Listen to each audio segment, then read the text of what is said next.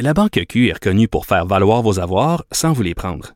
Mais quand vous pensez à votre premier compte bancaire, tu sais, dans le temps à l'école, vous faisiez vos dépôts avec vos scènes dans la petite enveloppe. Hmm, C'était bien beau.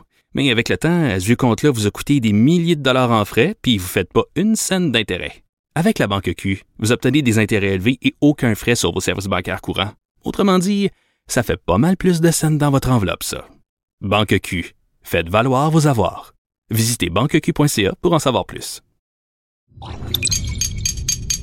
Cube Radio. Il connaît tous les dessous de la politique. L'économie, la santé, le transport. Antoine Robitaille. Là-haut sur la colline. Cube Radio. Excellent vendredi à tous. Aujourd'hui, à la haut sur la colline, le député péquiste de Rimouski, Harold Lebel, revient avec nous sur l'étude des crédits très émotive de la ministre responsable des aînés, Marguerite Blais, ce matin.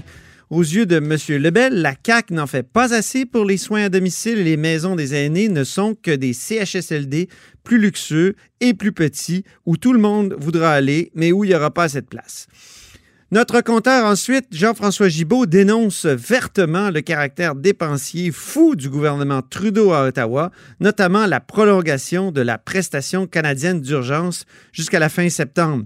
Le gouvernement est en train de préparer une nouvelle génération de bougons, peste-t-il. Mais d'abord, mais d'abord, ben on est vendredi, alors c'est le dialogue des barbus. C'est pas moi qui dis ça, c'est mon tonton Thomas. C'est pas moi qui dis ça, c'est mon tonton Thomas. Y a sa barbe qui pique un peu, y a des grosses taches. Et oui, Thomas Mulcair est au bout du fil. Bonjour. Salut Antoine. Passez un bel été. Vraiment un très bel été, euh, très occupé pour quelqu'un qui commande beaucoup dans les médias du côté du Canada anglais. Euh, J'en avais parce que le scandale We Charity euh, et les histoires autour de Bill Morneau et du premier ministre Trudeau euh, nous ont donné du fil à retordre tout l'été. Oui, c'est vrai. Beaucoup de matière. Euh, D'ailleurs, on, on était très d'accord. J'ai- Il y a un matin, j'ai publié une chronique, j'ai dit Morneau doit partir, puis euh, le lendemain, je voyais un extrait d'une con- d'une conversation que tu as, faite à CTV, je crois, puis tu disais exactement la même chose. Mais finalement, on avait raison. C'était évident qu'il fallait qu'il parte. C'était catastrophique, sa prestation devant la commission parlementaire à Ottawa, où il a dit, oh, j'ai oublié de rembourser 41 000 pour un voyage qu'il n'aurait jamais dû accepter. Mais non. Et j'ai demandé à ma secrétaire de faire un chèque ce matin. Ça, c'était sa manière de dire, regardez, pour moi, 41 000 piastres, de plus ou de moins, ça change rien. Et au lieu d'aider sa cause, il s'est juste démontré quelqu'un complètement déconnecté de la réalité de monsieur et madame tout le monde. Et c'est pour ça que je suis très étonné de cet été parce que, bon, plein COVID, nouvelles sur autre chose. Mais cette histoire du scandale autour du gouvernement Trudeau est en train d'être suivie à la trace à travers le Canada, à tel point, euh, un sondage ce matin chez Ipsos, une, boîte reconnue au Canada anglais, démontre que les libéraux et les conservateurs sont coude à coude en ce moment, et les conservateurs n'ont même pas de chef. Donc, la cote des libéraux qui était montée aux stratosphères parce que M. Trudeau donnait de l'argent, puis il réglait les problèmes de tout le monde, puis il était tout ça dans sa conférence de presse, pas de questions réelles. Petite parenthèse, il donnait de l'argent alors que M. Morneau était peut-être pas d'accord ou était inquiet qu'on en donne trop. Et ça, c'est intéressant. Et ça, j'invite nos, nos auditeurs de, de, garder un œil là-dessus. Parce que M. Trudeau en, en, bon québécois, tiré la plug sur le Parlement avec ce qu'on appelle la prorogation, un mot compliqué pour tout simplement dire il a annulé toutes les commissions parlementaires qui étaient en cours, y compris les commissions parlementaires qui enquêtaient sur sa propre incurie. Donc, c'est fascinant de, de voir qu'on peut faire ça au Canada. Aux États-Unis, je peux vous garantir que les congressmen et congresswomen auraient continué. Euh, mais ici, le, le l'exécutif peut débrancher le législatif comme il vient de le faire là. Et le problème, c'est que M. Trudeau est quand même sous enquête. On a appris aujourd'hui, encore une fois, que le GRC est en train d'analyser les fameux contrats en question. Ça, ça ne doit pas les laisser la tête reposer. Mais M. Trudeau a neuf vies, comme un chat. Euh, et lui, son plan, c'est pendant les quatre, six semaines, il va aller faire un lac à l'épaule en quelque part au Canada anglais. Il va mettre ses ministres autour d'une table avec des trucs qui vont avoir été concoctés d'avance à, l'aide de, de sondages d'opinion. Puis il va nous annoncer, et je vous le dis, là, il va nous annoncer que son gouvernement va être le gouvernement le plus écologique, le plus environnemental, le plus vert, le plus développement durable de l'histoire du Canada. Et regardez bien un gars qui en ce moment est en train de languir comme euh, ministre de la Culture et, et, et, euh, et tout ça, c'est mm-hmm. Stephen Guilbeault. Tout le monde dans le milieu environnemental que je côtoie encore beaucoup aujourd'hui était persuadé, et d'ailleurs ils se sont pas gênés de le laisser reprendre, ceux qui voulaient qu'il soit élu, qu'il allait être le prochain ministre de l'Environnement. Alors voilà qu'il est euh, dans un ministère tout autre. Euh, j'enlève rien à l'importance du patrimoine. C'est un ministère, mais c'est pas là où on le voyait. Moi, je mhm. pense que M. Guilbeault va avoir un rôle clé à jouer dans cette vision de développement durable qu'ils vont essayer de pitcher parce que ça va les permettre de, encore une fois, se distinguer des conservateurs, pas juste jouer dans des, les, trucs habituels, ah ben, les conservateurs sont ambigus sur l'avortement et tout ça. Ils vont pouvoir carrément dire, nous, on est all-in pour l'environnement. Les conservateurs n'ont pas de plan là-dessus. Que ce soit autour ou McKay qui gagne euh, dimanche, ça ne change rien, ils ne pourront pas les suivre. Et ça risque de compromettre le vote toujours fragile du NPD parce que les gens, voyant, entre guillemets, une menace avec l'élection d'un gouvernement conservateur, ah oui, ils vont se ranger. Ils risquent il risque de se rallier autour de Trudeau, surtout s'il est capable de faire ce pitch progressiste. Alors, gardez un œil sur les prochaines semaines sur l'environnement. Gardez surtout un œil sur Stephen Guilbeault. Tu as parlé de prorogation, puis ça me fait penser à ton texte dans, la, dans The Gazette euh, il y a quelques jours. Là, Julie Payette mérite mieux. Qu'est-ce que tu voulais dire? Es-tu en train de, de défendre euh, la fonction du gouverneur général? Non, je, je, ne défendrai pas la monarchie, mais parfois les individus. Ben, mes ancêtres irlandais se retourneraient dans leur tombe si je défendais la monarchie. Ben oui. Mais, mais, mais Royal Tom. mais, euh, mais très, le plus sérieusement du monde, le, timing, hein, le, le moment où ils ont décidé de, de se livrer à ces attaques-là, tout ça s'est espiné de l'intérieur. Hey, Antoine, il n'y a pas une seule plainte d'une personne. Il y a pas tu parles des attaques à, eh l'endroit de Julie ah, Payette, du fait qu'elle crée un climat toxique? Atmosphère toxique, bla, bla, bla.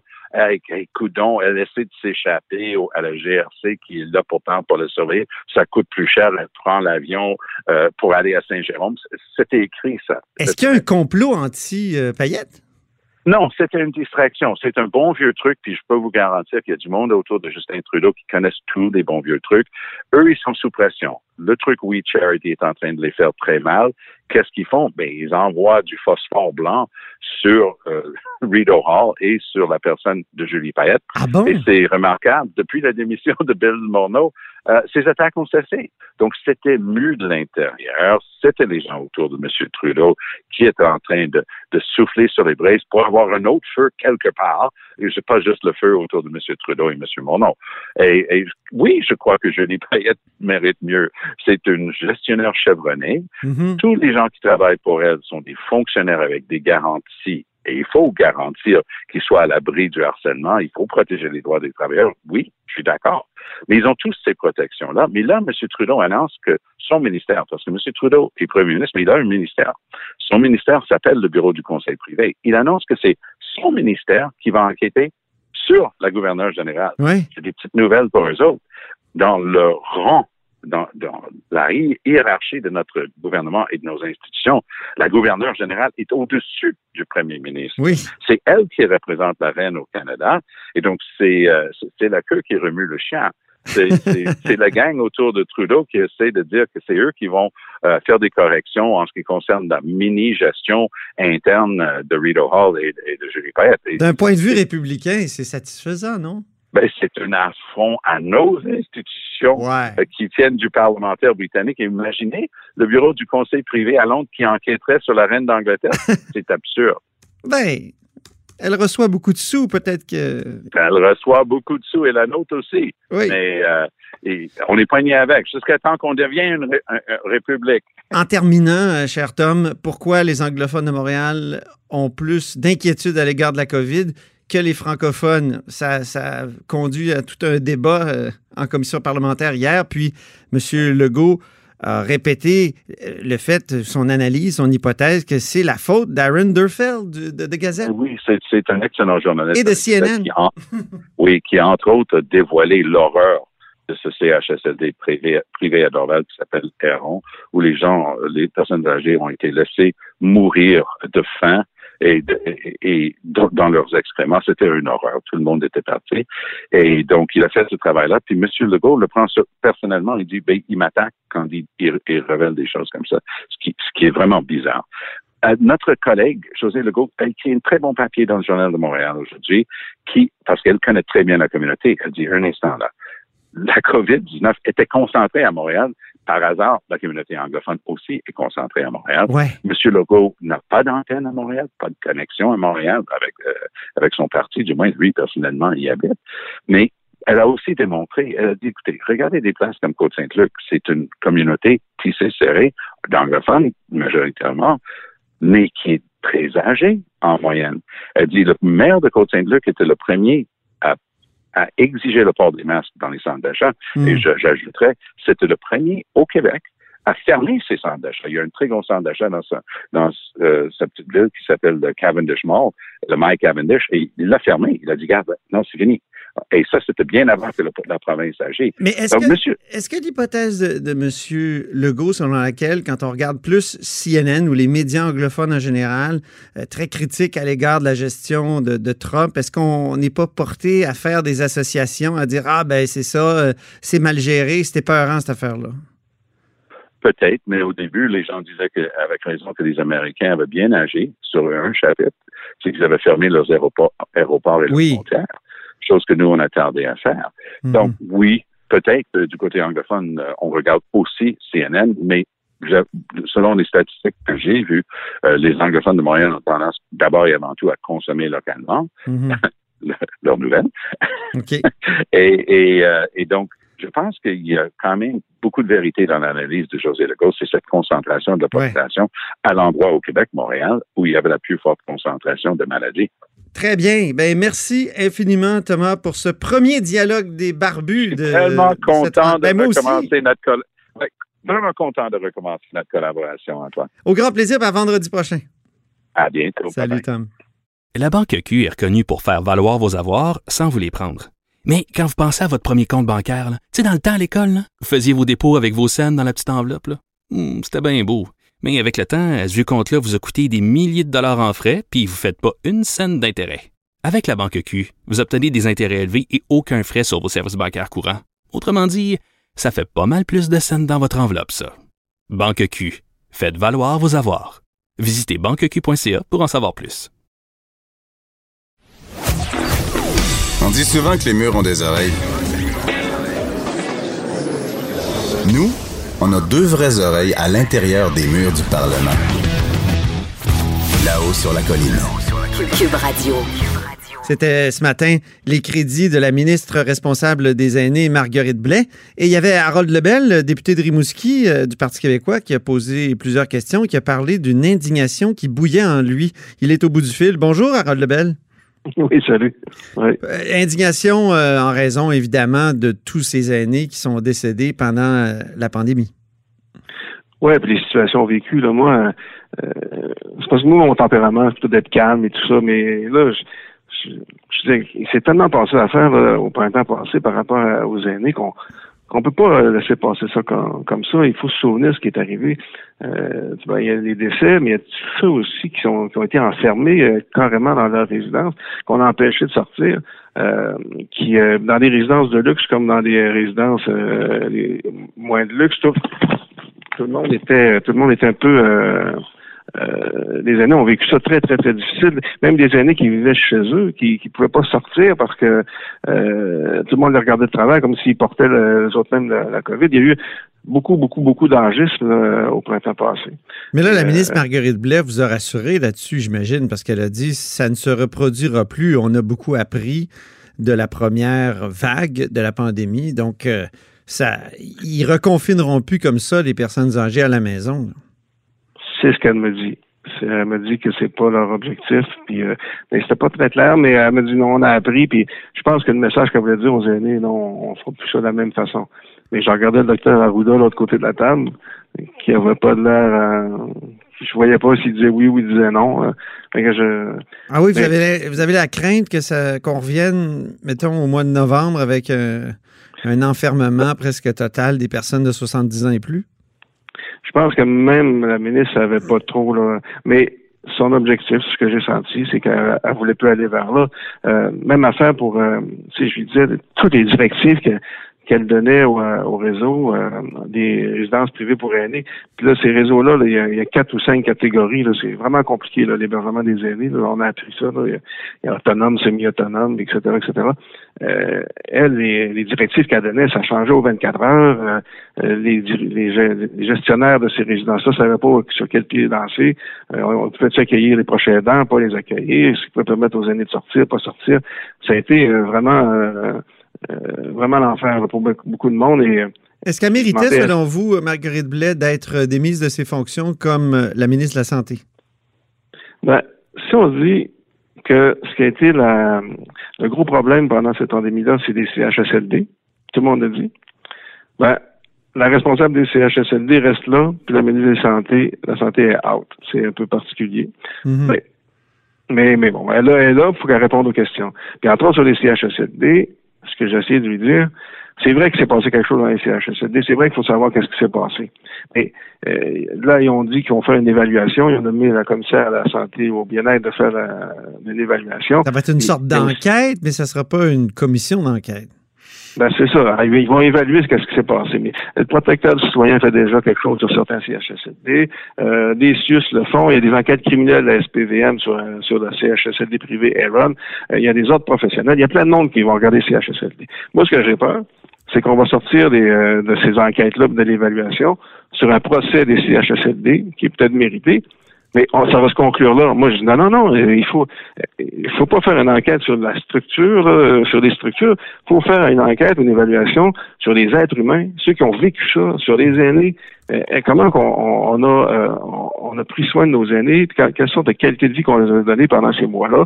Euh, est-ce qu'on pourrait étudier ça comme il faut avec des experts, avec une commission qui est publique, où on va pouvoir entendre à la télé ou comprendre, et qu'on pourrait avoir des enseignements pour l'avenir? Parce qu'on sait, là, que le traitement des aînés les dernières années, là, on a mal fait ça. Puis tout gouvernement confondu, on a, on a fait des choix de société qui étaient les mauvais, de ne pas aller vers le maintien à domicile, puis de vouloir mettre tout le monde dans l'hébergement. C'est un mauvais choix qu'on a fait dans le passé. Fait que là, il faut arrêter de s'envoyer la balle. comme Croyez-vous qu'il faudrait encore aujourd'hui, comme lorsque vous étiez au gouvernement en 2012-2013, euh, adopter euh, ou mettre sur pied ou euh, inventer une assurance autonomie? Moi, je pense qu'on été sur la bonne voie. Euh, c'est ça que les gens veulent. Euh, ils veulent pouvoir rester à domicile. Euh, ils veulent pouvoir avoir des services à domicile. Puis en faisant ça comme ça, on n'aurait pas. moi, je pense, je suis assez certain que la pandémie n'aurait pas eu l'effet qu'elle a eu sur les aînés, parce que là, on a enfermé des aînés dans des bâtiments. On a fait passer du personnel de bâtiment en bâtiment. Euh, on était dans, on a tout fait pour que ça marche pas. Là. Puis ça, ça, ça a causé des décès, puis ça n'a pas de sens. Fait que là, il faut aller vers le. Faut, faut arrêter de voir ces structures-là. Dans la ministre qu'elle fait, elle rajoute une couche dans les structures, elle rajoute des maisons des aînés. Mais c'est pas là qu'il faut aller. Là, c'est maintien à domicile, service de, aux personnes à domicile, c'est là qu'il faut aller. Mais là, pour l'instant, j'ai l'impression qu'on qu'on veut pas faire ça. On veut évaluer la structure, mais on ne veut pas prendre le temps de regarder vraiment notre choix de société, un vrai choix de société sur une société qui est vieillissante, quelle sorte de service qu'on veut donner aux personnes aînées, puis voir les aînés pas comme du passif, comme du monde à parquer pour donner des soins, mais du monde des actifs, des gens qui sont bénévoles partout, des gens qui veulent, qui veulent continuer à travailler dans Vous avez dit tout à l'heure que il y avait tous les gouvernements confondus, euh, tout, le monde était responsable de, ce qui se passait là. Mais Mme Blais, elle a été là longtemps. Euh, croyez-vous qu'elle mérite de, continuer d'être là? Elle était très émotive aujourd'hui lorsqu'on lui demandait. D'ailleurs, euh, je pense que c'est Gabriel Nadeau-Dubois de Québec Soldat qui a beaucoup insisté sur sa période libérale. donc, est-ce qu'elle mérite de continuer d'être ministre? Moi, j'invite d'embarquer là-dedans. Euh, parce que si j'embarque là-dedans, euh, on va revenir sur un débat de qui est responsable de quoi. Euh, elle, elle va dire oui, je mérite, c'est pas moi, c'était les anciens gouvernements. Puis je pense que les, les, aînés méritent mieux que ça. Euh, ils méritent un autre débat qu'un débat partisan de savoir qui est responsable de quoi, puis d'avoir la tête d'un ministre. Mettons qu'il faut passer à autre chose. Il faut euh, il faut prendre le temps de s'asseoir, essayer de travailler euh, euh, de façon constructive pour l'avenir. Puis ça veut dire que dans le passé, on a fait des erreurs. Euh, il faut corriger ces erreurs-là. Puis les erreurs qu'on a faites dans le passé, c'est de parquer des aînés dans des bâtiments, dans des résidences. Et même s'ils sont plus luxueuses, comme sa maison des aînés qu'elle veut faire, c'est quand même encore du parquage. Ouais, y croyez-vous euh, à la maison des, aux maisons des aînés? Moi, je pense que ça donne une coupe de place de plus, mais c'est beaucoup d'argent pour ça. Moi, là, dans mon, mon coin, il y a une maison des aînés à Rivière-du-Loup et une autre à Rimouski. Hmm. Ça fait une belle jambe, ça, aux aînés de Matane ou d'Amétis ou du Témiscouata. Pensez-vous qu'ils qui vont déménager de leur village ou de leur région pour aller dans les maisons des aînés en ville? Est-ce que c'est ça le choix de société qu'on fait? Puis d'ailleurs, il n'y aura jamais de place pour tout le monde. il faut parler de maintien à domicile. le Parti euh, libéral, tantôt, insistait beaucoup sur le fait qu'il y a des expropriations pour les maisons des aînés, puis euh, qu'on paie beaucoup plus cher. Oui, les libéraux vont aller là-dessus beaucoup sur euh, des possibles euh, euh scandales ou des, places où c'est on, peut voir que peut-être qu'ils ont poussé fort la, euh, la dose pour avoir la, le terrain, pour avoir leur maison des années puis respecter leur engagement. Il faudra voir. Mais euh, sur le fond des choses, les maisons des aînés viendront pas régler. Moi, je dans mes villages, en milieu rural, c'est pas vrai que je veux, qui sont très vieillissants. Je pas, c'est pas vrai que je veux voir les aînés partir de ces villages-là, puis venir tout en ville parce qu'il n'y a plus de services aux proximité, parce qu'ils n'ont plus de services pour leur, leur domicile. Euh, moi, il faut avoir une vision plus large qu'est-ce qu'on fait pour donner des services aux aînés partout, partout sur notre territoire. Donc, c'est l'assurance autonomie. Tant qu'à payer cher des maisons des aînés, on est mieux payer cher euh, l'assurance autonomie, c'est ça que vous me dites? Moi, je pense qu'on était sur une bonne voie, mais là, actuellement, tout a été tassé et on, est revenu dans l'erreur du passé de dire qu'il faut faire des bâtiments pour aller parquer nos aînés. Mm-hmm. Mm. Oui. Avec des crédits d'impôt aussi. Il y a des crédits d'impôt pour le, maintien à domicile. Est-ce que ça, ça n'a pas démontré que ça ne fonctionnait pas? Ben, ça démontre qu'au Québec, quand on, se compare aux autres, on met à peu près 15 à 17% des fonds total de crédit d'impôt, tout ça, 17 au maintien à domicile plusieurs pays en, Europe, c'est le métier à domicile, c'est au niveau de 50% du budget, de 60, 75% du budget. On fait qu'on fait par pauvre. C'est un choix de société qu'on a fait dans le passé, de se dire qu'il faut aller vers l'hébergement des aînés. Mm-hmm. Et là, on a d'année en année, on a compliqué. Je vous dis, il y a une douzaine de, de, de, de formes de résidence. Il y a trois sortes de CHSLD. Il y a des publics, des privés euh, subventionnés, des privés pas subventionnés. Après ça, tu as des résidences personnelles aînées pour autonomes, d'autres pour semi-autonomes, d'autres pour les deux, d'autres pour une autre sorte de, de, de, de problème. Après ça, tu as des HLM, tu as des euh, coops, tu as des... Il y en a plein. On vient... Euh, on a tout poussé ça là, mais pendant ce temps-là, on a oublié que où on n'a pas pensé que la, solution, c'était le, maintien à domicile. Et là, il faut revenir. Il faut revenir à ça, puis arrêter de se lancer la balle, puis vraiment euh, prendre le temps de regarder. Puis, mhm. mon, ce que j'ai peur actuellement, c'est qu'on on dit, notre problème pour la pandémie, c'était les CHSLD. Ben, faisons l'évaluation des CHSLD puis le procès des CHSLD. Mais ça pourrait conduire à une conclusion qui rejoindrait la vôtre, c'est-à-dire que faut arrêter de parquer le monde puis euh, donner une sorte d'assurance. oui, ça va conclure qu'il faut réinvestir dans les CHSLD, ah, mettre, plus d'argent. C'est ce que la ministre a commencé à dire. nous autres, ces maisons des aînés, là, ça va être des genres de CHSLD plus luxueux. Fait que là, on se dit, qui va aller dans sa maison des aînés? Qui aura la chance de sortir d'un CHSLD pour aller dans le CHSLD luxueux, maison des aînés de la ministre? Comment ça va fonctionner? Fait que là, elle nous dit, non, non, les CHSLD qui sont là, on va les, euh, on va les reniper, là, ils vont devenir aussi beaux que les maisons des aînés. Fait bref, ce qu'elle nous annonce, c'est qu'on va investir, investir dans ces maisons des aînés, dans les CHSLD, c'est là que, c'est sa priorité. Moi, je dis que non, la priorité, c'est le maintien à domicile. Merci beaucoup, Harold Lebel. Très bien. Harold Lebel est député de Rimouski, porte-parole du troisième groupe d'opposition en matière d'aînés et de proches aidants. Vous êtes à l'écoute de là-haut sur la colline. La Banque Q est reconnue pour faire valoir vos avoirs sans vous les prendre. Mais quand vous pensez à votre premier compte bancaire, tu sais, dans le temps à l'école, vous faisiez vos dépôts avec vos scènes dans la petite enveloppe. Hmm, c'était bien beau. Mais avec le temps, ce vieux compte-là vous a coûté des milliers de dollars en frais, puis vous ne faites pas une scène d'intérêt. Avec la banque Q, vous obtenez des intérêts élevés et aucun frais sur vos services bancaires courants. Autrement dit, ça fait pas mal plus de scènes dans votre enveloppe, ça. Banque Q, faites valoir vos avoirs. Visitez banqueq.ca pour en savoir plus. Antoine Robitaille. Le philosophe de la politique. Là-haut sur la colline. Cube Radio.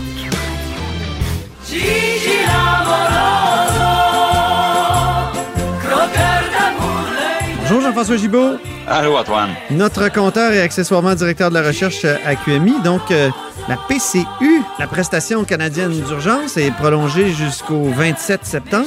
Il y aura des nouvelles mesures euh, par la suite pour aider les travailleurs en cette pandémie. Et euh, ça décourage le travail, il faut le dire, non, euh, Jean-François, la, PCU? Ah, ça décourage totalement le, le travail, Antoine. Faut tout simplement parler à n'importe quel entrepreneur qui est dans la vente au détail, par exemple, ou dans la fabrication pour savoir que ça devient, ça devient véritablement un problème. là, je parle pas évidemment des gens en agriculture, c'était déjà difficile dans les années, les années précédentes, les pénuries de main-d'œuvre dans les restos, bon, dans l'industrie des services, c'est partout. Et euh, bon, la PCU qui non seulement euh, prolongée de, quelques semaines, mais en plus, on ajoute d'autres mesures, encore des, dizaines de milliards. Là. Donc, non seulement on a eu le Sunday, mais là, on ajoute le chocolat puis la cerise sur le dessus. Là, on est rendu à offrir, dans le fond, un, revenu minimum garanti aux travailleurs autonomes, une espèce de, salaire minimum là, vont pouvoir toucher et qui va garantir 38 000 dollars euh, au moins de revenus et plus. Alors, euh, on dirait qu'il n'y a plus de limite, Antoine. On avait déjà un déficit record là, qui approchait le 350 milliards de dollars. Là, avec ces 30 et quelques milliards de plus de nouvelles mesures, ça va continuer à monter allègrement euh, bientôt. C'est terrifiant. On va augmenter pratiquement la, la, la, la dette de 50% en une année par rapport à ce qu'on avait eu comme dette dans toute l'histoire du Canada. Puis ça semble donc. poser aucun problème à M. Trudeau. Hein.